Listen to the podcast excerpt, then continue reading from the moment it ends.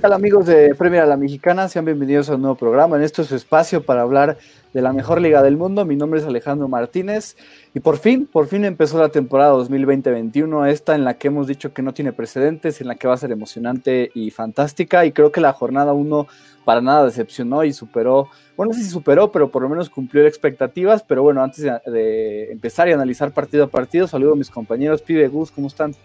Hola Alex, muy bien, ¿cómo están ustedes? Y tienes razón, ¿no? Una Premier League sin precedentes que empieza con todo. La verdad, muy entretenida esta jornada 1, pese a que dos equipos que prometen bastante, pues no juegan por la cuestión de, de que estuvieron en Champions en Europa League y les dan más descanso, pero vaya forma de empezar y sin duda creo que vamos a estar en lo correcto que va a ser una grandiosa Premier League.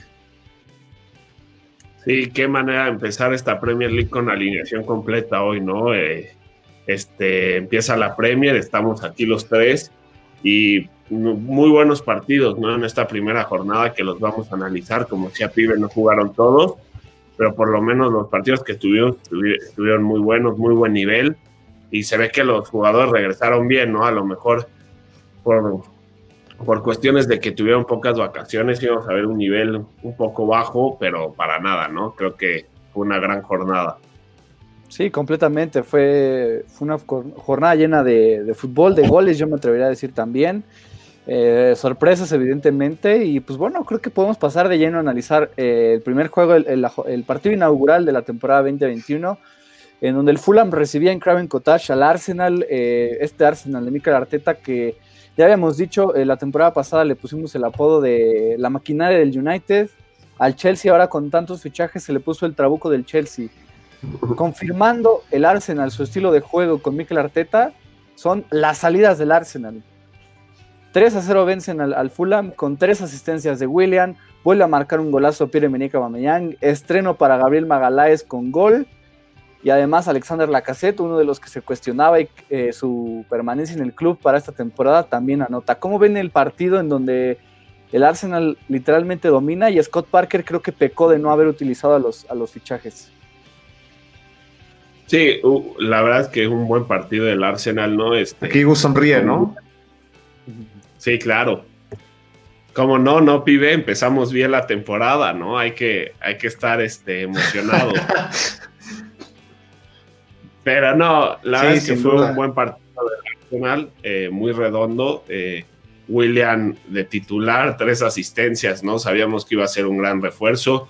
Eh, pueden formar un, gran tridente entre la cassette, Tauba y William, que al principio empiezan ganando con un gol de la cassette, este, con una jugada de Auba por la banda que se entra, y, le, pega a Shaka, si no me equivoco, y le queda el rebote a William. William intenta meter el rebote y al final le queda la cassette, ¿no? Una asistencia medio rara de William, pero empieza ganando rápido el Arsenal y creo que eso le ayuda para, para los minutos que, pues para lo que faltaba del partido, ¿no? Se acomodó bien el Arsenal eh, ganando y pues el tercer gol fue, fue una maravilla, ¿no? Esas salidas famosas del Arsenal eh, que veníamos viendo desde partidos anteriores, ¿no? Todo empezó, yo diría que, que, en esa semifinal de Fake Cup contra el Manchester City y después con el Chelsea en la final y después en la Community Shield contra el Liverpool, ¿no? Creo que ahí empezaron las maravillosas salidas del Arsenal y es que aquí lo apunté, ¿no? La salida del Arsenal contra el Fulham en ese tercer gol, para que veamos, ¿no? Empezó, empezó con Shaka que se la regresa a Leno, Leno se la da Holding, Holding a Shaka, Shaka Bellerín, Bellerín el Neni, el Neni la cassette, la cassette William, se la da a Auba, que la recibe la banda, recorta y la define al ángulo, ¿no? Un gol parecido al del,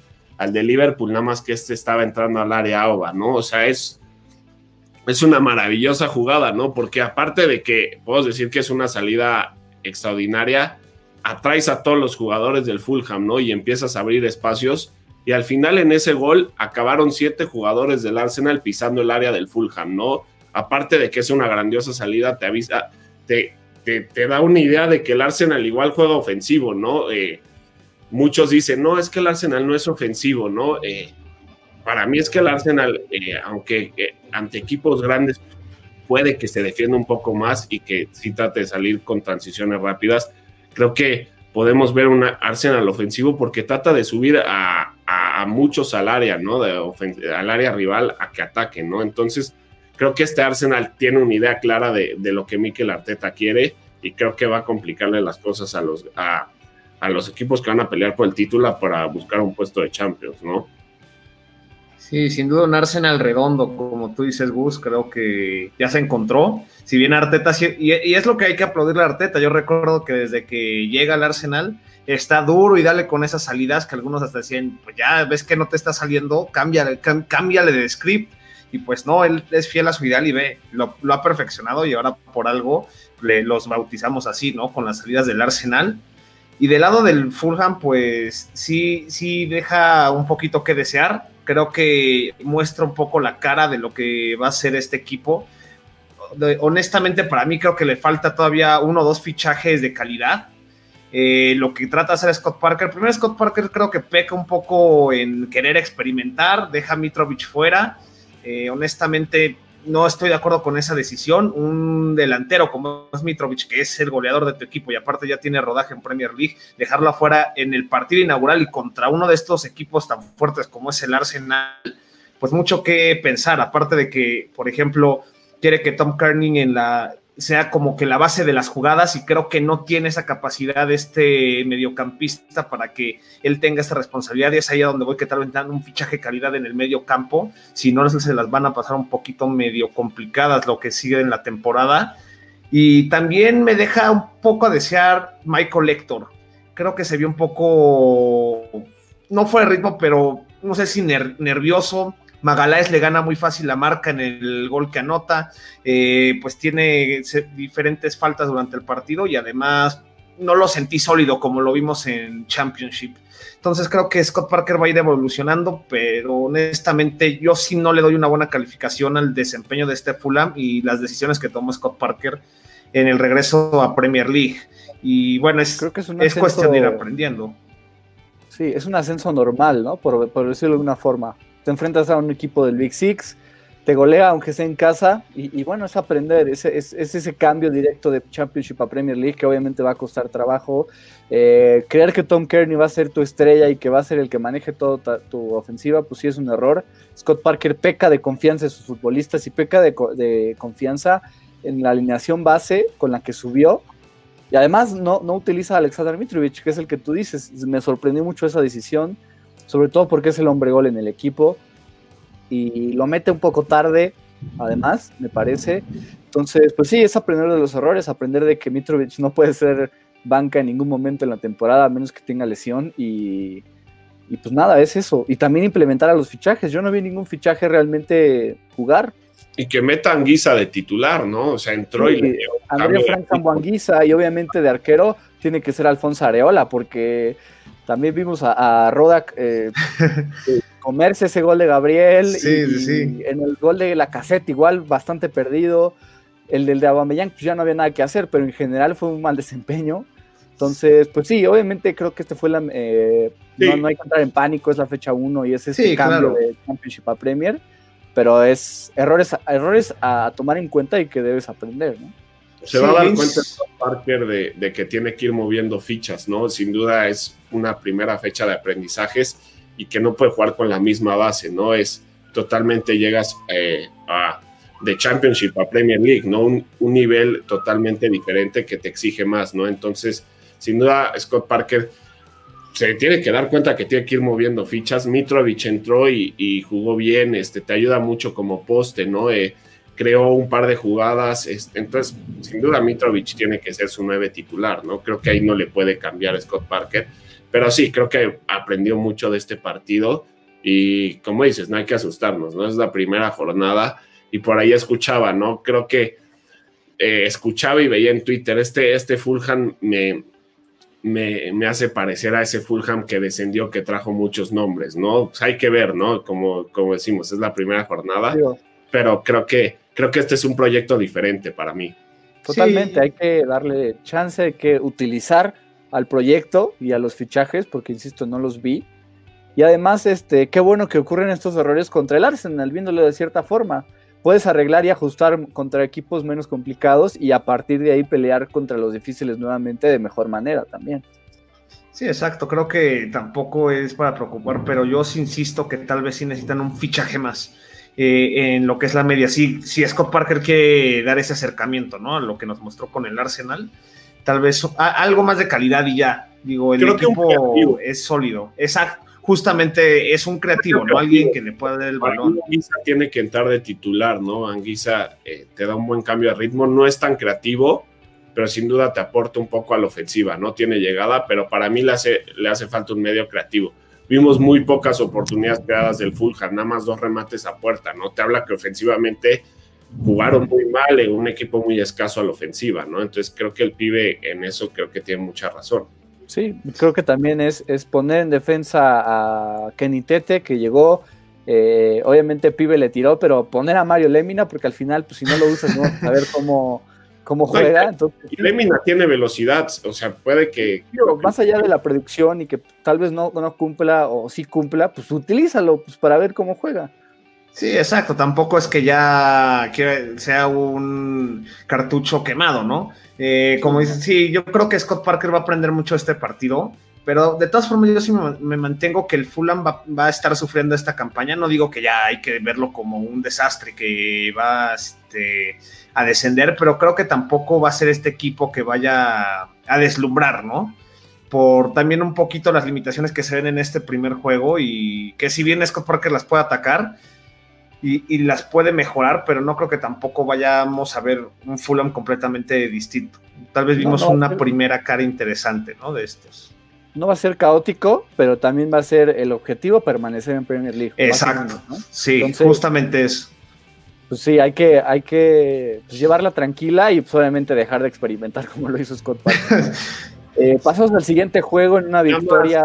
decir, perdón. No, dale, dale.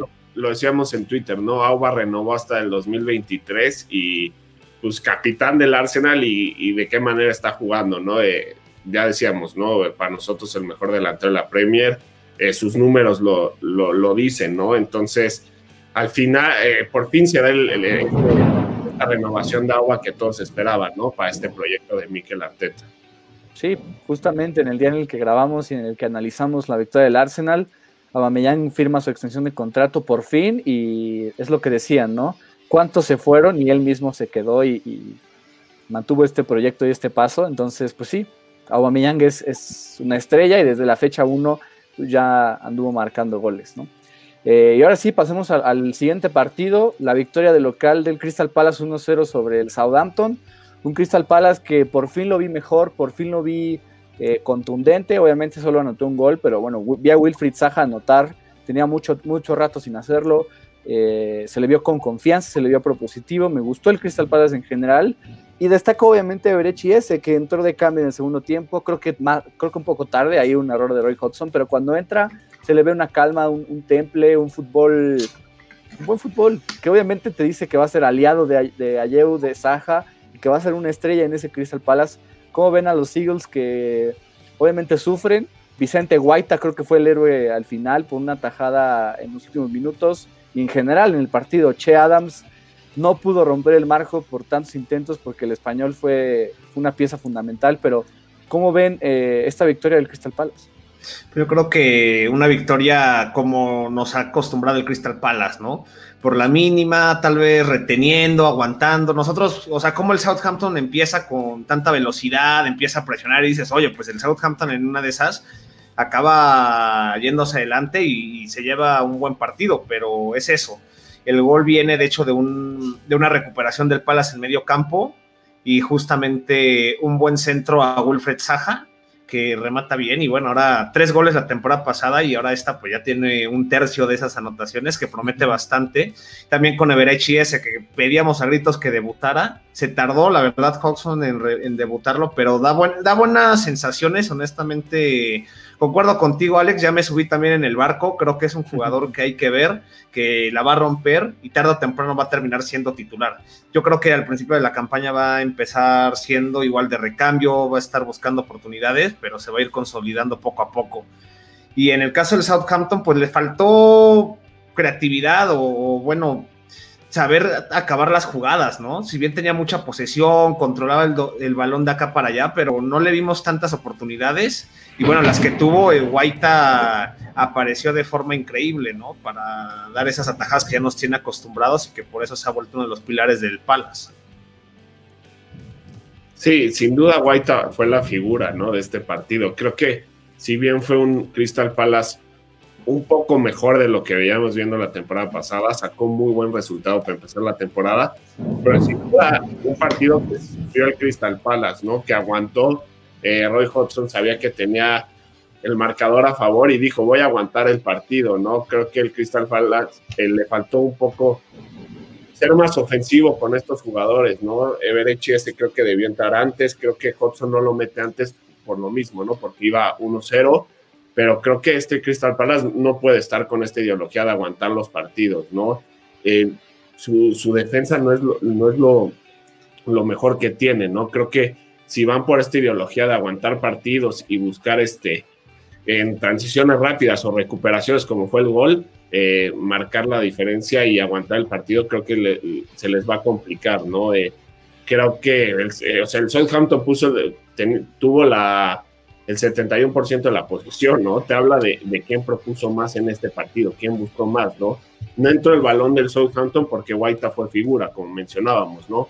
Pero, pues la verdad es que es un, es un resultado muy importante para el Crystal Palace para empezar con el pie derecho, ¿no? Creo que decíamos que Hudson estaba en la silla caliente un poco, creo que esto le da confianza al equipo y un Southampton que sigue gustando, ¿no? Sigue proponiendo eh, con mucha velocidad este equipo. Eh, Che se vio mejor a lo que fue la temporada pasada, ¿no? De, se atrevió más, tuvo oportunidades claras, a lo mejor le falta todavía el detalle de la definición, pero se mostró, se mostró mejor. Creo que va a ser buen acompañante para Dan Ings para esta temporada. Y un partido que pudo acabar en empate sin duda, pero el Crystal Palace aguantó hasta el final, ¿no? Y el detalle de que Cuyate sigue, sigue siendo titular ahí en la central, ¿no? Hay que ver si, si lo deja como central o qué va a pasar ahí. Es que es una. Es que es extraordinario además, porque creo que es mejor ya, es mejor que cualquier opción que tiene. Me atrevo a decir. Porque es, es, genial cómo recupera y no se desespera. Sale jugando y da salida a su equipo. Entonces, digo, James McCarthy, James eh, MacArthur también son, son buenos medios. Y está Luka Milivojevic, que ese cambio en donde, en donde saca a MacArthur y mete a Milivojevic es la indicación perfecta, y sobre todo porque aparte fue antes que Berechi ese, de que quería aguantar el resultado. Meter a, a Berechi ese creo que fue por obligación y porque obviamente tenía que debutarlo. Pero si hubiera sido cualquier otro futbolista de ataque, creo que no lo mete para seguir aguantando el marcador. Ese es el error de Rio Hudson, obviamente. Pero bueno, me gustó el Crystal Palace. Por el lado del Southampton, tiene que seguir despertando Nathan Redmond. Ese es el creativo, es el que genera jugadas en los Saints. Si él no está eh, presente, si él no está activo. Es difícil que Danny Ings y que Che Adams ahora pues este, ayuden. A, Will Smallbone me gustaba, invisible en todo el partido, creo que Stuart Armstrong debe ser titular. Y el lado del cristal, John pondría de titular a Berechi ese sobre, sobre Jeffrey Schlupp. Creo que en la jornada 2 lo va a iniciar y eso va a ayudar mucho a que el cristal pueda, pueda ser mejor en ofensiva y evitar estos 29% de posesión, ¿no? Pero bueno. Es que No, dale, pibe, dale. No, nada más para lo de Armstrong, lamentablemente sufre una lesión y, creo que va a estar como un mes fuera, tres semanas, un mes fuera. Y sí, al parecer, pues lo que decíamos, ¿no? Que se había vuelto, aunque tiene 28 años, se había vuelto un jugador, pues sólido en el, en el Southampton y se nota, ¿no? La diferencia en meter tal vez a un joven como Small, eh, Smallbone que en lugar de, de, de Armstrong, que en este caso, pues no lo veremos por un ratito. Sí, ya nada más iba a complementar lo que decía Alex, ¿no? Que, es importante lo de Redmond, porque si bien tienes a Romeo y a Ward Prowse en la, en, la, en la media como contenciones, ninguno de los dos es tan creativo, ¿no? Entonces creo que el fútbol ofensivo de este Southampton pasa mucho por los pies de Redmond, ¿no? Que es el que más intenta, el que más crea jugadas, entonces va a ser importante que destaque para que asista a Che Adams y Danny Ings, ¿no? Por eso la importancia de lo que decías de Redmond que si no eventualmente Kyle Walker Peters va a ser el que al que se le cargue la mano y pues eso que se me hace pues un poco un error, ¿no? Eh, luego el siguiente partido que pues evidentemente creo que en esto estamos, estaremos de acuerdo, el mejor partido de la jornada 1, la victoria de Liverpool 4 a 3 sobre Leeds United que me encantó, me encantó el, el, atrevimiento, eh, las agallas de Marcelo Bielsa, lo atascado que fue, porque sabía que obviamente Liverpool iba a estar atacando y encima y aún así se atrevió a, pelearle gol a gol y terminó en un partido 4 a 3. Ganó el Liverpool gracias a que Rodrigo comete un penal absurdo y, estúpido, decirlo de una forma. Pero jugó un partidazo Leeds United, dejó unas muy buenas, muy buenas impresiones. Jack Harrison es un maldito crack. Pero pide, te paso a ti la palabra. ¿Cómo ves este, el partido? Que la verdad es el peor partido en defensa que le he visto no solo a Virgil van Dijk, sino en general a la defensa en la era de Jürgen Klopp. Sí, la verdad, cardíaco, ¿eh? yo sí estaba muriéndome a medio partido, viendo, de, o sea, la verdad, o sea, para amantes de fútbol, pues se agradece porque el primer tiempo ahora sí que ahí veíamos un meme, ¿no? De Drake y Josh, de que fue como montarse en el, no me acuerdo bien, de León, en un huracán, etcétera, etcétera. Pero la verdad es que un partidazo, para aplaudirlo de Marcel, Marcelo Bielsa, es cierto. También eh, aprovechando que Liverpool es acorde a lo que también le gusta para Bielsa. Entonces aproveché eso y sabía que iba a ser un partido de ida y vuelta donde dos equipos que están preparados físicamente, pues apostaron todo. Lo de Liverpool sí, lamentablemente la defensa muy pero muy débil. Van Dijk equivocándose. Algunos dicen, oye, es que no es, no es normal, pero hay un stat muy, muy increíble que, es la parte donde Virgil van Dijk desde que debutó con el Liverpool es el, es el defensa en toda la Premier League con más equivocaciones, o sea, que, derivan en goles. Entonces es sorprendente eso, pero sin duda alguna el da un partidazo.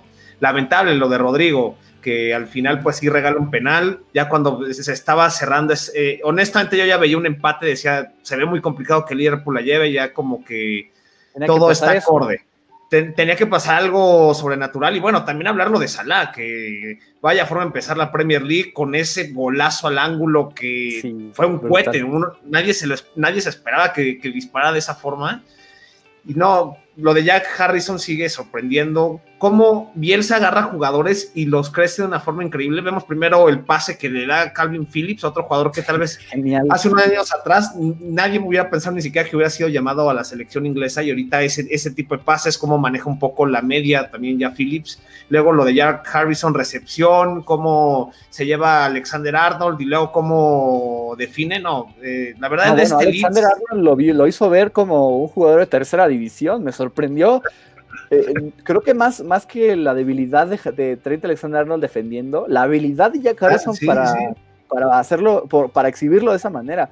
Fue genial, obviamente, luego el autopase, la definición al primer poste de Allison, fue un gol extraordinario, creo que el mejor del partido. Y bueno, y, mala suerte porque Robin Koch, Rodrigo, las figuras, los, los, los, fichajes estelares del Leeds United provocan los dos penales para que Mohamed Salah anote dos, ¿no? Justo acá nos pone nuestro amigo Giovanni Franco. Leeds United no será campeón, obviamente tampoco top 4, pero demostró que es un equipo que está para quedarse y que puede pelearle a los grandes. Entonces, pues sí. Mira, Ahí, yo sí tengo todavía sentimientos encontrados y no es porque casi le ganan a Liverpool, pero hacían alusión a lo que pasó el año pasado. Por, y no digo que va a acabar de esa forma, pero con el Norwich City, cuando le gana 3 a 2 a este Manchester City, igual mucha presión, cómo recuperan los balones, las transiciones rápidas que hicieron en ese partido, que fue muy interesante. hay que ser más pacientes. Hay que ser, exacto, hay que ser más pacientes. Un partido no te va a decir que ya el está para pelear. Lo que muy buena imagen.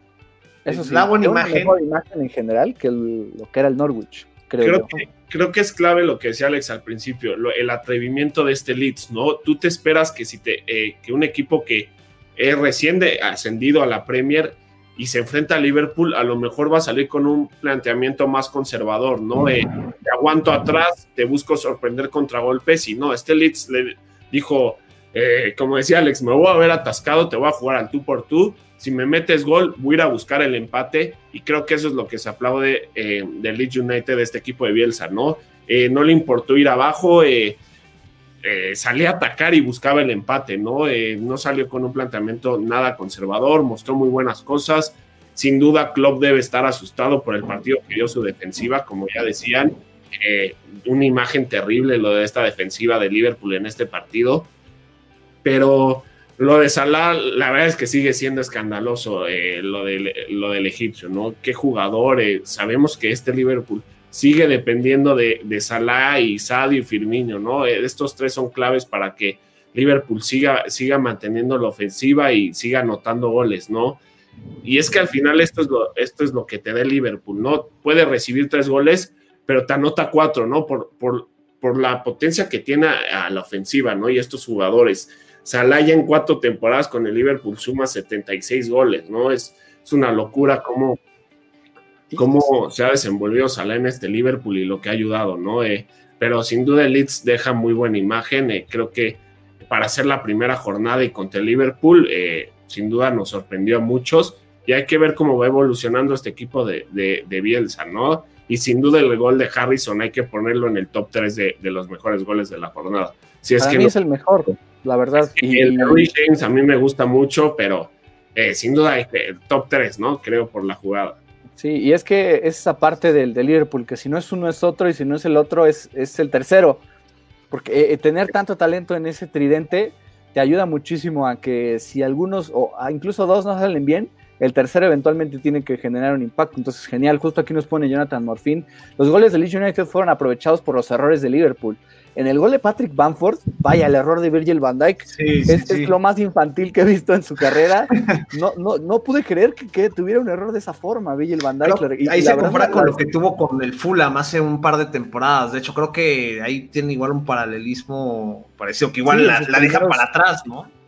Sí, eh, me sorprendió que él tuviera ese tipo de errores. Creo que no ve a Bamford creo que se la quería dar Andy Robertson, no ve a Bamford, él la toma y la pica sobre Allison, que la verdad fue una buena definición. Pero, pero bueno, al final fueron de, ambos lados, ¿no? Del lado de Leeds, los dos penales, del lado de Liverpool, los errores en defensa. El más cuestionado de la defensa en general es Joe Gómez, creo que fue el mejor del partido en defensa para Liverpool. Y, pues sí. ¿no? el tema de, de, Phillips, ¿no? Que decíamos en podcast, eh, cuando analizamos a Leeds, decíamos, va a ser pieza fundamental de esta media, ¿no? Phillips. ¿Y qué partido dio, no? Eh, ese trazo a Harrison fue, fue estupendo. Y sin duda, Phillips va a ser parte clave de este equipo de Bielsa ahí en la media, ¿no? Que sabemos que es un medio más defensivo, pero ya vimos la calidad que tiene, ¿no? Te puede ayudar mucho con los trazos largos y con las salidas. Yo, mira. Acá nos pone, digo rápido, Spurs, Buenos Aires, lo que decías, ¿no, pibe? La victoria del Norwich City sobre el, sobre el City te dice que hay que ser pacientes con este Leeds United. Si bien fue un partido extraordinario, no hay que, no hay que pensar que van a jugarle así a todos los, a todos los del Big Six.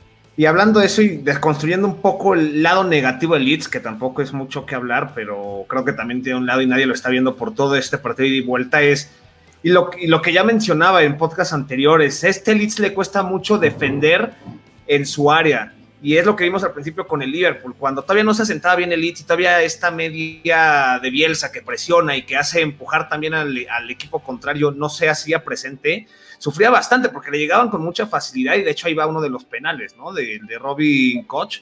Y, es eso, que el problema es que no creo que todos los equipos te van a dejar esa facilidad de que tu media vaya también marcando el tiempo, el tiempo del juego. Y es por eso que ya también tengo mis dudas con el Leeds. Sin duda es un trabajo excepcional Bielsa, pero para toda la gente que dice, no es que venga, el Leeds está para hacer, o sea, darle cara al que sea cuando quieran y hasta va a acabar en top 8 algo así, no sé, hay que, hay que ser pacientes. Puede que sí suceda, ¿no? Porque además la realidad es que creo que el, Liverpool sigue crudo, o sea, de verdad, todavía me cuesta sí, ver. no se quita, no se quita esa idea.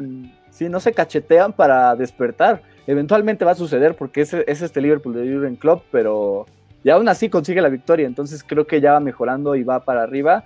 Y pues nada más solidificar esos errores en defensa que no creo que sigan pasando y, será todo para que Liverpool sea mucho más fuerte. Eh, y ya pasando al, último partido, lo que fue el sábado, el West Ham United cae 2 eh, a 0 como local ante el Newcastle United, que se benefició de sus fichajes. Callum Wilson y Jeff Hendrick, ambos llegaron a este, este mercado de traspasos, ambos anotan me atrevo a decir desde ya que el primer candidato a ser despedido es David Moyes. De verdad, qué frustración ver al West Ham. Qué mal fútbol, ¿eh? De verdad. O sea, yo veía lo poco que propone, el, mal fútbol que tiene en general. Si bien obviamente hubo una mano ahí que, que provoca a Sebastian Aller en el área que no le marcan al, al, West Ham United, aún así fue, fue infame su juego. Y el Newcastle con lo suyo, con lo de Steve Bruce reteniendo y, y también un poco aburrido su estilo, fue suficiente para que Callum Wilson aprovechar ahí una, marca bastante débil del West Ham y Jeff Hendrick fue el, MVP del partido sin duda, me, sorprendió su, partido. Pero ¿cómo ven, eh, Gus, esta victoria del Newcastle contra un, de verdad, un West Ham que confirma mi pick de que está en serios problemas para permanecer en Premier? ¿eh? Sí, es que, como decías, qué frustración ver este West Ham sin idea, ¿no? si bien este, al final, los últimos 20 minutos dominó porque buscó el empate, pero Steve Bruce echó para atrás, ¿no? Pero es que este West Ham, si bien te puede llegar, pero no tiene idea. Siguen dependiendo de Antonio. Si no aparece Antonio, el West Ham estoy seguro que no va a ganar. Antonio estuvo medio escondido este partido, entonces mientras Antonio no esté, el West Ham no va a generar ofensivamente, ¿no? Pablo Fernández, cierto que tuvo un travesaño, una diagonal este, de Frederick, si no me equivoco, que tuvo buen partido por la banda derecha, pero sin duda este West Ham no juega nada. Eh, el Newcastle tuvo, ambos equipos tuvieron 15 remates, el Newcastle tuvo dos a puerta, los dos fueron goles, ¿no? Eh, el West Ham tuvo tres, ninguno entró, ¿no? Eh, sin duda, el West Ham sigue, sigue fallando mucho en zona defensiva. el gol de Calum Wilson, o sea, te peinan el balón, este... Jeff Hendrick, de hecho. ¿Quién? Jeff Hendrick es el que le da la asistencia a Calum Wilson. No es, pero no es este Andy Carroll el que la peina. No, es que se parece por el pelo largo, pero es, Jeff Hendrick. Ah, bueno, Jeff Hendrick que, que marca el segundo con una gran asistencia de Almirón, pero este da la asistencia a Hendrick y remata a Calum Wilson eh, en frente de Fabianski así, ¿no? O sea, si bien decíamos, Ogbona y Diop cerraron bien, pero sabemos que no son grandes centrales, ¿no? Que les cuesta mucho, que hay partidos que son muy flojos entonces, este West Ham estoy seguro que va a sufrir muchísimo. Eh, ya eh, lo pongo de una vez candidato a pelear eh, ahí para la salvación. David Moyes a mí se me hace un terrible entrenador. cada día pienso que David Moyes es entrenador y cómo está en la Premier League. se los Aquí nos pone Andrés Mansur, ¿no? David Moyes, y lo mencionan a los aficionados del United. Saludos, saludos Andrés. es que qué bárbaro, de verdad, qué mal fútbol tiene. Es que el problema del West Ham es que no tiene una ideología futbolística, o sea, no juegan a nada, ¿no? Buscan este, a través de sus figuras. Mois salta al campo y les los avienta y les dice hagan lo suyo. Ahí está. Es infame. Infame. Yo este West Ham, este, me tocó ahí estar cubriendo el partido con Alex y, y decíamos, qué frustración ver este equipo porque te da muy poco, este, ofensivamente no tienen idea y a la defensiva igual es un equipo muy flojo. Entonces, eh, va a ser un West Ham que le va a costar mucho esta Premier League, que va a sufrir igual que la pasada, y a ver qué pasa con David Moyes. Yo creo que se va. Sí, yo creo que, como ustedes dicen, es el principal candidato para irse en cuanto las cosas se vean feas. Digo, ya empezó con el pie izquierdo, o sea, un equipo sin idea. No, no hay mucho que rescatar. Eh, ¿Qué les puedo decir? En cambio, el, o sea, es cierto que el Newcastle todavía tiene sus dudas. Steve Bruce deja al Mirón otra vez en la banca cuando debería ser titular indiscutible. lo que me sorprende es Andy Carroll, ¿no? Al final del día no, no hace mal para. O sea, todos dicen, a ver, ¿cómo es que Andy Carroll va a ser titular en este primer partido del Newcastle? No, y no la semana, ¿no? Sirve como un buen apoyo para Callum Wilson. De haber sido expulsado, eso es una realidad. Ah, bueno, eso sí, contra. Minuto uno, un codazo al cuello de, a Thomas Soucek solo porque era temprano, si no, al minuto 30 te lo expulsa sin duda. Sí, lo, que nos regala Andy Carroll a veces, ¿no? E, e, e, esas pequeñas siempre salta así, siempre va con el codo levantado. Sí. Y se salva, es lo peor de todo, porque no, es la primera vez que, que ya, ya, es como una maña suya. Yo recuerdo alguna vez un partido de Liverpool a Simón Miñonet le hizo lo mismo y terminó en gol el, un, tiro, un tiro de esquina donde él le hace eso a, Simón Miñonet. Entonces digo, ya es una mañita que tiene por ahí. Y sigue siendo Steve Bruce estas decisiones que decías, Pibe, ¿no? ¿Cómo no mete al Mirón, no? Entró al minuto 76, 77, entra y le da una gran asistencia a Hendrix para que meta el, gol luego, Luego, Exacto, que acabe el partido, ¿no? Eh, pero Almirón para mí debe ser titular en este Newcastle, pero sabemos eh, lo que es Steve Bruce. Sí, y caray. Bruce mete este Andy Carroll porque sabe que en cualquier tiro de esquina en balón parado le, puede marcar la diferencia, ¿no? no creo que lo de Steve Bruce va más eh, con, esa decisión de Steve Carroll, ¿no? creo que este Newcastle no va a ser tan ofensivo, eh, no va a presentar grandes ideas a la ofensiva y por eso, por eso me aprovechó eh, la terrible marca, marcas defensivas del West Ham, dos contragolpes, dos goles, pum, se acabó. Es suficiente para finiquitar a un West Ham terrible. Justo nos pone aquí Jonathan Morfín, la temporada pasada se salvó de suerte. Y esta no lo creo, no creo que se salve si se mantiene de esa forma, a menos que llegue alguien, un entrenador a revolucionar y cambiar la idea. Me gusta Sebastián Aller, creo que propuso poco, pero propuso lo que no habían hecho el resto. Fue el mejor. fue el mejor y entró de cambio. Jared Bowen invisible y Jared Bowen es el principal para generar jugadas y para crear eh, ofensivamente. No hizo absolutamente nada. Yarmolenko, nada. Eh, tío, Fornal solamente un partido terrible. En general, lo del West Ham, creo que lo de Mark Noble es un histórico, pero ya basta con Mark Noble.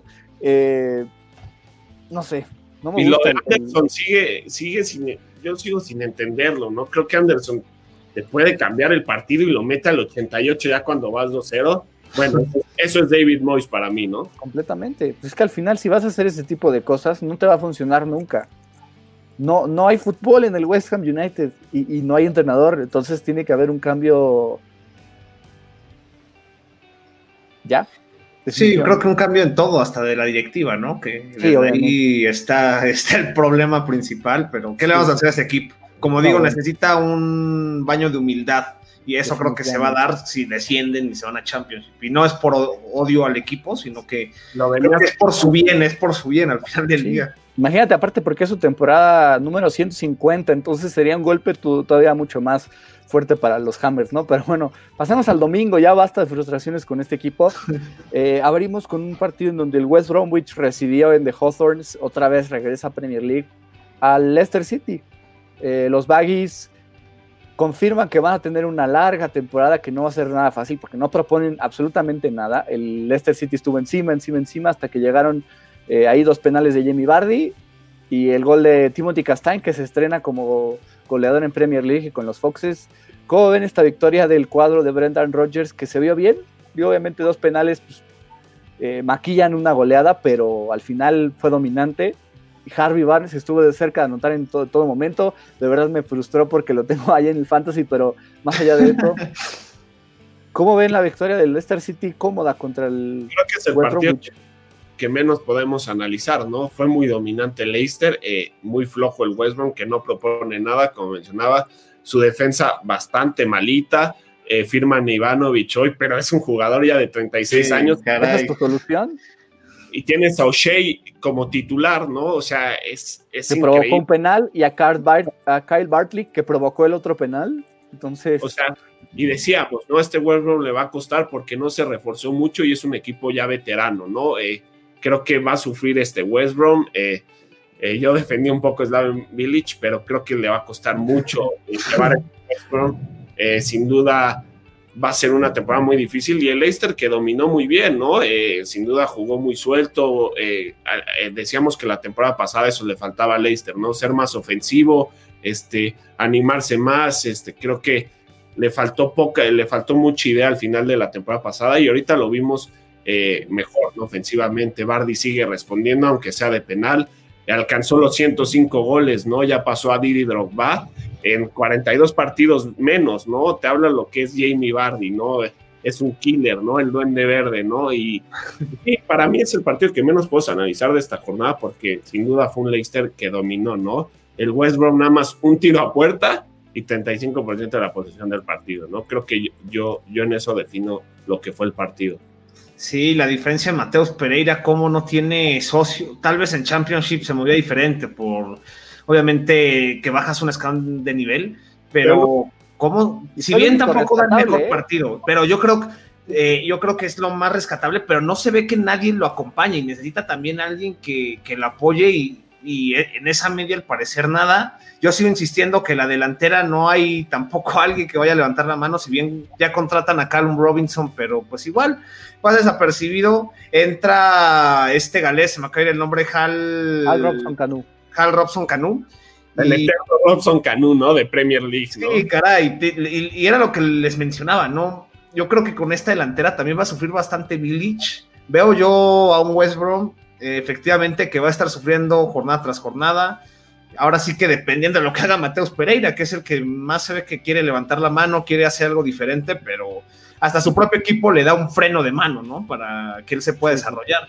Entonces, ¿no? Eh, eh, llega Castañé de refuerzo y anota su primer gol con la camiseta de Leicester, ¿no? Castañé que viene de, del Atalanta y que cerró una temporada muy buena con el equipo italiano y ahorita pues llega, se mostró muy bien en el partido y hace el gol en su debut, ¿no? Sí, no se extraña a Bel Chilwell, es una realidad y creo que por parte de, de Leicester que esté recuperado al 100% y que siga madurando James Madison para que acompañe a Yuri Telemans, acompañe a Jamie Vardy, acompañe a Dennis Pratt, que son extraordinarios futbolistas, Harvey Barnes, que sigue impresionando, y ya con eso, para armar su propio trabuco, suficiente para pelear semana a semana, creo yo. No sé hasta dónde puedan llegar, no sé hasta, hasta qué punto esté el proyecto, pero sí creo que puede ser suficiente para, para pelear semana a semana, insisto, ¿no? Decíamos, eh, ¿no?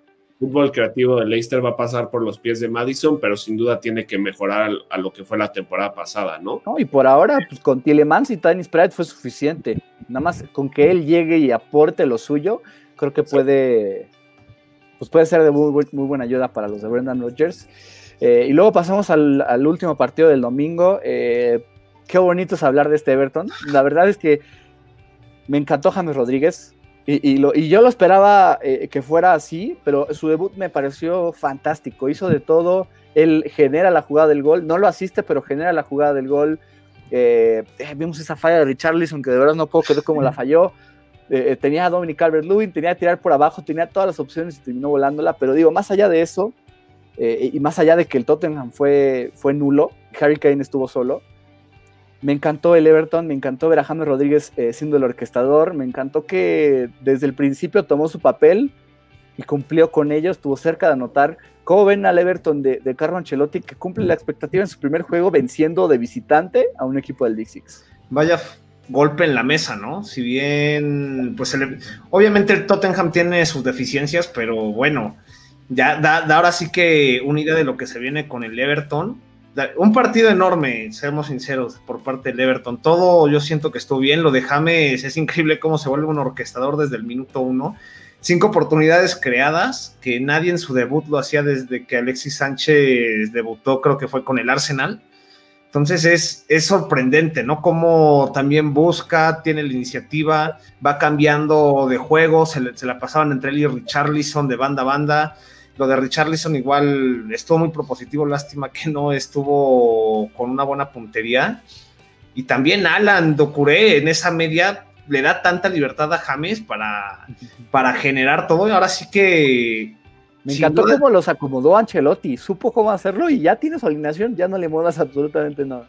Exacto, es, es, que es eso, no encuentra, y muchos decían, oye, pero como se ve que es una formación 4-3-3 y que James va a ser, se supone que nominalmente va a ser el extremo, dicen, oye, pero es que tal vez no tienen tanta velocidad, dicen, mira, si hubiera querido velocidad traigo a Bolt, y es cierto, porque, porque lo que James te entrega no es nada más un desborde, una velocidad como tal vez se piensa a veces de los extremos, sino que se puede interiorizar y generar lo que, lo que hace, por ejemplo, en este partido, ¿no? Que hace que un Tottenham se vea muy mal y honestamente el Tottenham decepciona, no tiene idea, se mantiene en la misma línea del, de la temporada pasada, todo tiene que depender de Kane y si no está Kane, nadie, a veces pues sí, John Minson ahí tuvo un par, pero hasta ahí, ¿no? No, no se le vio nada a este Tottenham y sufrió por, en todo momento y siempre apostando a un contragolpe que ahí intentó, pero al final nada en concreto. Entonces va a ser también una temporada extraña para este Tottenham. Creo que es clave lo que dices, pibe. Creo que sigue con la misma línea este Tottenham. Ofensivamente, un equipo nulo, ¿no? Y, tú te preguntas, ¿cómo este Tottenham con jugadores como Dele Ali, Kane, Lucas Moura, Son, Sissoko, este, Lo Chelsea que está lastimado que no jugó, pero jugadores que son completamente ofensivos y no, geren, no generan, ¿no? Eso es lo que impresiona de, del Tottenham, ¿no? Creo que va a ser una, una temporada complicada para este Tottenham si no cambian, si Mou no mueve fichas o cambia la ideología de este equipo, porque aparte ve un equipo en la cancha con, no sé, me da una perspectiva de un equipo medio como que flojo, este, no sé, a mí me hace parecer eso este Tottenham, ¿no? De, sin sin muchas ganas, pocos defendiendo la camiseta. Eh, creo que este Tottenham eh, tiene que cambiar mucho para estar peleando en puestos de, Europa y Champions. Y, del Everton, cómo me, cómo me gustó el primer partido de este equipo, ¿no? De Carleto Ancelotti. La media, me enamoró esta media con Alan. ¿Qué partido se lanzó Alan, no? Sabemos que es un gran jugador, un gran medio que te aporta más defensivamente, que te da estructura en, el medio campo y qué bien lo hizo Alan, ¿no? Un Ducuré que es un box to box maravilloso, que, que jugó muy bien. Y lo de James, yo dudaba, igual pibe, no dudábamos de cómo iba a regresar James. Menos de una semana con el Everton y qué partido se mandó el colombiano. Qué bueno que ustedes son los mismos vieron que el talento de James da para eso. No, sin duda. Nunca, nunca voy a durar el talento de James. Nada más lo que me preocupaba era la falta de minutos que, que, que venía, que no tenía con el Madrid, ¿no? Creo que un futbolista es importante que tenga minutos para que tenga regularidad, pero James sorprendió a todos, ¿no? menos de una semana con el Everton, lo lanza de titular Carleto y qué partido se mandó, ¿no? Eh, es, es un crack, o sea, es sin duda el, fútbol ofensivo de este Everton va a pasar por las piernas de James, eh, la creatividad de este equipo por las piernas de James, y es que tiene una visión única, ¿no? Calvert Luis que sigue respondiendo con este Everton, que Carleto sigue confiando en él y sigue respondiéndole, ¿no? 25 goles ya con este Everton Richarlison, que tuvo una falla increíble, pero igual, ¿no? Siempre, siempre te va a dar algo Richarlison, ¿no? Entonces, este Everton me gusta mucho, ¿no? Y el Tottenham, pues ni hablar, mm, ya decíamos, ¿no? Hay que cambiar mucho en este Tottenham. Yo insisto que necesitan un delantero centro adicional o alguien que, que, cubra cuota de goles, ¿no? Porque si se va Kane, ya sabemos que sufren el ataque. ¿no? Nos pone Andrés Mansur, ¿cómo ven la posible llegada de Gareth Bale al Tottenham? ¿Mejoraría el equipo con Bale? Definitivamente, solo que no lo veo tan probable. Mira, no sé, ya con eso que Bale está más concentrado en, el golf que en el fútbol. O sea, sí se ha escuchado algunos rumores que él dice que yo, que más bien que él quiere regresar tal vez al Tottenham si le dan la oportunidad. Pero bueno, ya no es el mismo Gareth Bale, ¿no? Ha bajado bastante el nivel. Hay que ver también qué, qué tanto podría ayudar al Tottenham. Sí, él quiere regresar y lo ha dicho, es el equipo de sus amores y sin duda si llega ayudaría eh, mucho a este Tottenham por la velocidad que tiene, por el, disparo a larga distancia y porque sabemos que, que, es un jugador muy bueno y que estoy seguro que si llega al Tottenham veríamos otra cara de Gareth Bale a comparación de lo que, de lo que es en el Madrid, ¿no? Pero pues a ver qué pasa, creo que se ha hablado mucho del regreso de Gareth al Tottenham y poco ha pasado, ¿no? Entonces igual lo veo difícil. Ahora pues nada más hay que esperar y que el, que el Tottenham mejore con lo suyo sin pensar en qué pueda suceder después. Eh, pasemos al lunes. El lunes que tuvo dos partidos, el lunes que tuvo un Sheffield United recibiendo al Wolverhampton en Bramall Lane y que vio en sus primeros siete minutos del partido recibir dos goles. El primero de Raúl Alonso, el de siempre siendo el de siempre, marcando desde el principio, le bastaron tres minutos y que cada vez madura. Un, primer toque extraordinario, una jugada individual de Daniel Podense extraordinaria, me, encantó ese gol y después llega el, cabezazo potente de Román Saiz. ¿Cómo ven esta victoria de los Wolves? Eh, contundente, sencilla, sobre unos Blades que perdieron la idea y que necesitan definitivamente involucrar a los fichajes. Sí, creo que eh, los Wolves arrancaron muy bien el partido, tuvieron un muy buen primer tiempo. Jiménez siempre apareciendo, ¿no? Ya 45 goles con este Wolverhampton. Eh, qué bueno que se quedó Raúl en este Wolverhampton porque cómo aporta, ¿no? Yo, veía un Wolverhampton si se iba Jiménez, este, que le iba a costar mucho, ¿no? Pero qué bien eh, que el mexicano sigue anotando, sigue levantando la mano en la Premier League y Podense, ¿no? Que le pone la, asistencia.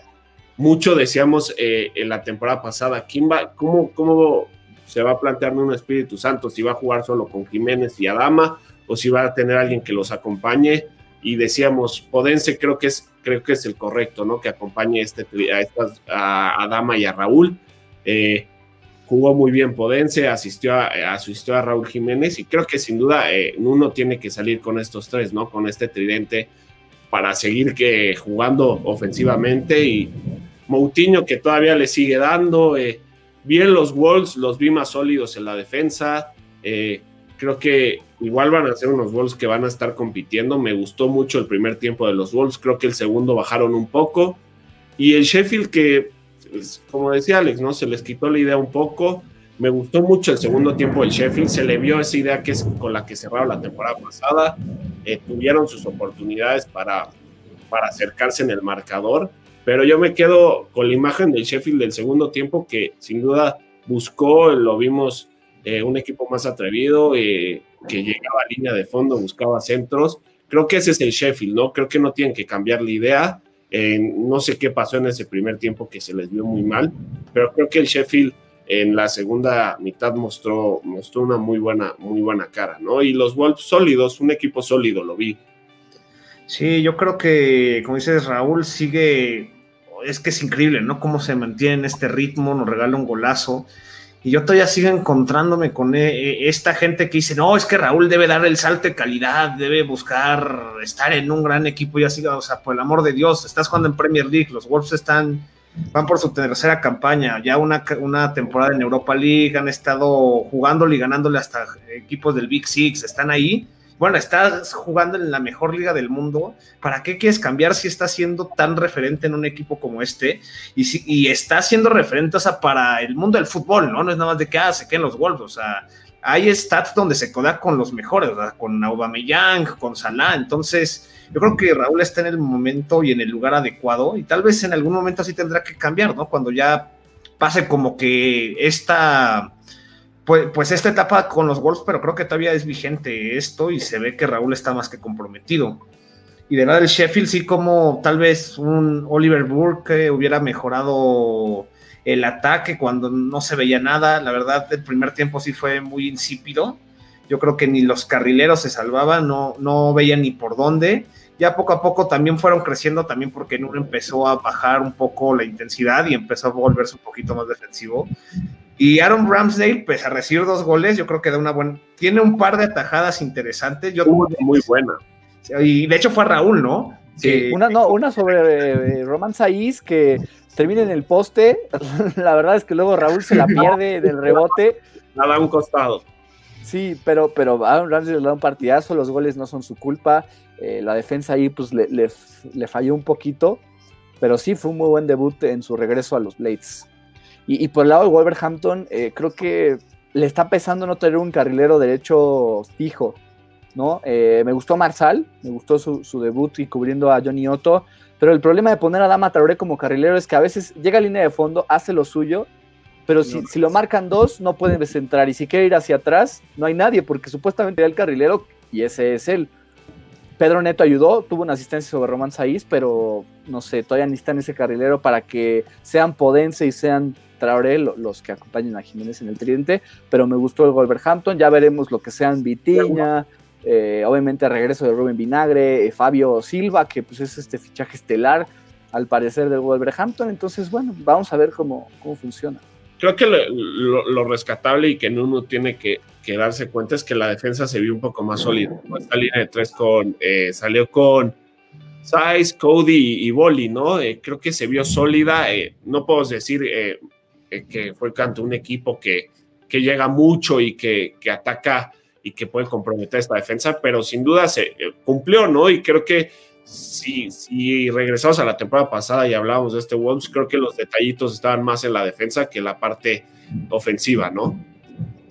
Sí, y, digo, para finalizar, eh, del lado de los Blades, necesitan, necesitan piezas ofensivas que creen. Sander Berge tiene que ser titular, tiene que involucrar a Oliver Borke, porque si no, no va a llegar el gol. Buena noticia ver a, a Oli McBurney ahí, porque se pensaba que para octubre podía estar eh, de regreso. Pudo empezar la temporada, pero bueno, vamos a ver qué ocurre. Ya en el último partido de la fecha 1, el Chelsea visitaba Amex Stadium para enfrentar al Brighton and Hove Albion. Ganan 3 a 1. Todavía faltó Thiago Silva, Ben Chilwell, Hakim Ziyech y Christian Pulisic, pero aún así consiguen una victoria cómoda 3 a 1. Eh, se cuestionó que Parizabalaga otra vez por ese gol de Leandro Trossard. Ya me dirán si, si ven culpa o no del, arquero español. Pero, pero bueno, mete un golazo Rizzy James para estrenarse como goleador en los Blues. Mete gol Kurzuma de rebote ahí un poco con suerte. Y mete gol Jorginho de penalti. Como ven eh, este último partido de la fecha en donde creo que por el lado del, Brighton me gustó esa propuesta de línea de tres pero qué malito es Adam Webster. Tienen que poner a Joel Beltman ahí en la línea de tres junto a Louis Dunk y eh, Ben White. Que me encantó su, atrevimiento. Estaba en todos lados del campo. De repente era central, luego era creativo y luego otra vez central. Me encantó lo de Ben White. Sí, sin duda. pues hay, que reconocerle a Potter, ¿no? Que también a veces le atacamos, bueno, no le atacamos, pero no, no confiamos tanto en él y creo que esta vez da un buen planteamiento y lamentablemente yo creo que el partido estaba parejo hasta ese penal. Y volvemos a lo mismo y creo que es algo que se ha repetido muchas veces, no solo este partido, hasta en el final de la temporada pasada, esas salidas de balón que se pierden, vemos como Alzate da un mal pase, pero muy, muy mal pase, y de ahí pues sale lo de Timo Werner que se adelante, pues Mati Ryan le mete ahí la mano para que, para que no pueda meter el gol ya que está en portería sola, y de ahí pues obviamente el Chelsea fue agarrando confianza, aunque el Brighton sí llegó a pelear, y, reconozco bastante el trabajo del Brighton, y bueno, de, aquí de, de, mi pollo Tariq Lamptey, que desde la jornada uno empieza a responder, la verdad es tremendo lo que hizo este jugador, que bueno, que de hecho era de ex del Chelsea. Su atrevimiento, como en, esa banda derecha hizo lo que quiso, buscó, hasta dio una asistencia en el gol de Leandro Trossard. Y, y, bueno, eso, ¿no? Creo que el Brighton muere de pie para mí, aunque, aunque el marcador acaba un poquito más abultado, pero creo hace un buen juego, tiene una idea más clara de lo que quiere de lo que quiere mostrar. Lamentable lo de la lana, que los fantasmas de las lesiones no lo dejan en paz, se va en el primer tiempo. Está teniendo un juego bueno, o sea, que iba a ser de crecer poco a poco, pero qué triste, honestamente, y a ver cuánto tiempo está fuera o tal vez nada más es del puro partido, pero muy lamentable eso, ya que se veía que un nuevo comienzo para el inglés. Y del lado del Chelsea, pues bueno, gana, al final era lo que se esperaba, ¿no? Había que ganar, no, no había de otra, honestamente. Quiere, con las expectativas que se tiene, Obviamente, por ejemplo, hay algunos que ya piden que Kai Havertz sea el mejor desde el minuto uno, no va a pasar. Honestamente, tiene que adaptarse. Muy discreto, la realidad. Fue, muy discreto y era, era lo esperado, honestamente. Yo no presupuestaba que, de hecho, si se mandaba un partidazo me hubiera sorprendido, porque es agarrar el ritmo de otra liga, aparte lo pone más como en una posición tipo extremo, más pegado a la banda, que tal vez no es la posición que, si bien él es muy versátil, no es la posición que más se acomoda, pero al final del día es discreto, pero creo que va a ir creciendo poco a poco. Y Timo Werner, honestamente, sí, sí lo vi con iniciativa, buscando oportunidades, bueno, legal es, es el que gana el penal. Sin duda el Chelsea promete bastante. creo que era, estaba prohibido perder para el Chelsea lo de Reece James tremendo cuando el Brighton se estaba creciendo, pues con eso los apaga. Y de ahí el Chelsea en adelante, pues ya manejó el partido. Sí, creo que fue un Brighton que, que se atrevió más, ¿no? Creo que Graham Potter se atrevió más, ¿no? Yo decía, Graham Potter es un poco limitado porque tiene muy buenas piezas a la ofensiva y no se anima tanto a, ponerlos en, en, el campo y que, y que tengan esta ideología, ¿no? pero me gustó el Brighton desde el principio, quería tener la posesión del juego, Bisouma dio para mí un muy buen partido, eh, March también por la banda tuvo, tuvo muy buenas llegadas, me gustó mucho este Brighton, eh, creo que eh, murió de pie, sin duda el Chelsea gana porque las que tuvo las metió, ¿no? Y, por errores, ¿no? Del Brighton. El penal fue un error del Brighton en la salida, ¿no? Pero me gustó este Brighton. creo que que este Brighton eh, con esta ideología de juego y, con, con, estos jugadores, con Tosar, Bizuma, Mupai, que no apareció mucho en este partido, le faltó, ¿no? Pero me gustó, creo que con esto el Brighton puede, puede dar una muy buena imagen. ¿Sigues dudando de los Eagles? ¿Sigues creyendo que pueden descender? que no sé, yo sigo dudando un poco de Graham Potter, aunque en este primer partido contra el Chelsea debo decir que me dieron muy buena imagen. Eh, como decía, murieron de pie, me dieron muy buena imagen. Pero no sé, yo dudo de Graham Porter, ¿no? Es como, eh, no sé, tengo algo ahí con Graham Porter que sigo dudando él como entrenador. Es que provocó que tuviera este partido. Me gustó ese esquema de tres defensores, los dos carrileros con la tendencia en el fútbol inglés y nada más con que Beltman sea el, tercer central, va a ser un equipo más fuerte, me parece. Me gustó maldita sea que sigue sin convocar a Alexis McAllister, que quiero verlo más tiempo en Premier, pero en general pues, me gustó el Brighton.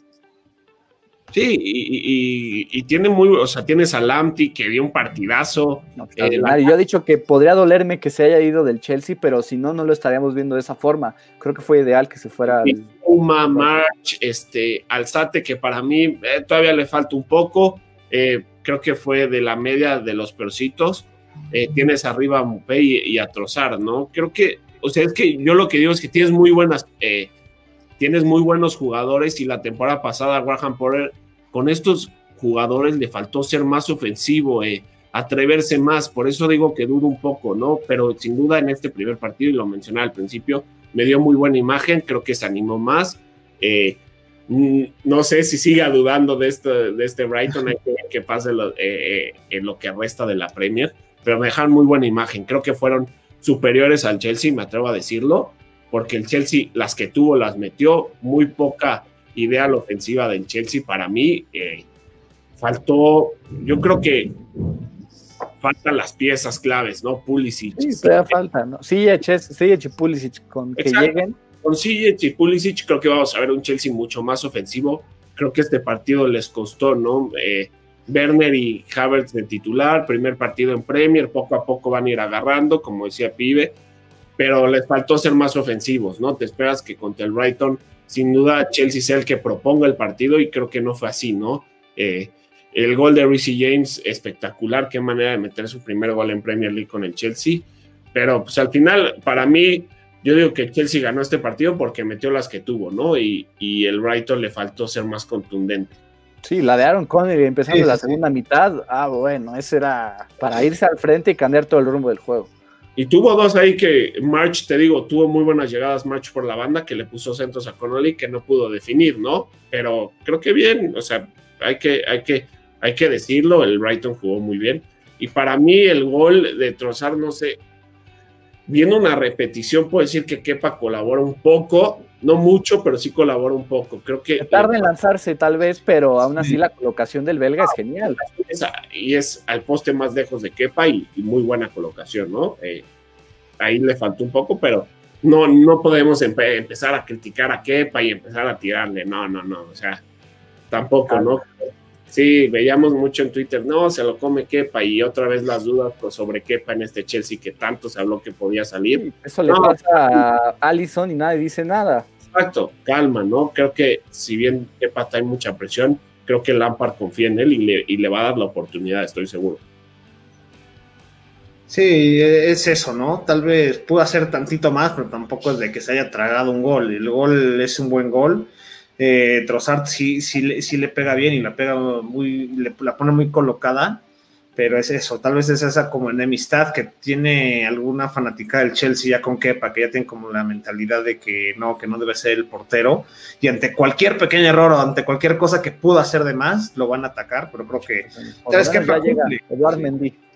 Sí, exacto, que ya debe estar en, en, próximos días anunciándolo, ¿no? Sí, y pues nada, eh, creo que con esto terminamos el primer eh, programa de la temporada 2021. Nos gustó, fue una buena jornada y ya esperamos la segunda con ansias, eh, sobre todo porque la inaugural de la jornada 2 es Everton recibiendo al West Bromwich. Un, creo que va a ser un festín de James Rodríguez. Ya estoy ansioso de ver eso, pero, pero nada. pues muchas gracias a todos los que estuvieron presentes en el programa, a los que lo escuchen en Spotify. Recuerden que estamos grabando en vivo por ahora y pues nada, eh, recuerden seguirnos en nuestras redes sociales, arroba Premier a la Mex en Twitter, que ya somos más de 800, arroba Premier a la Mexicana en Instagram, Premier a la Mexicana en YouTube. Recuerden darle like al video, suscribirse y activar notificaciones. Y pues nada, eso es todo y estamos pendientes.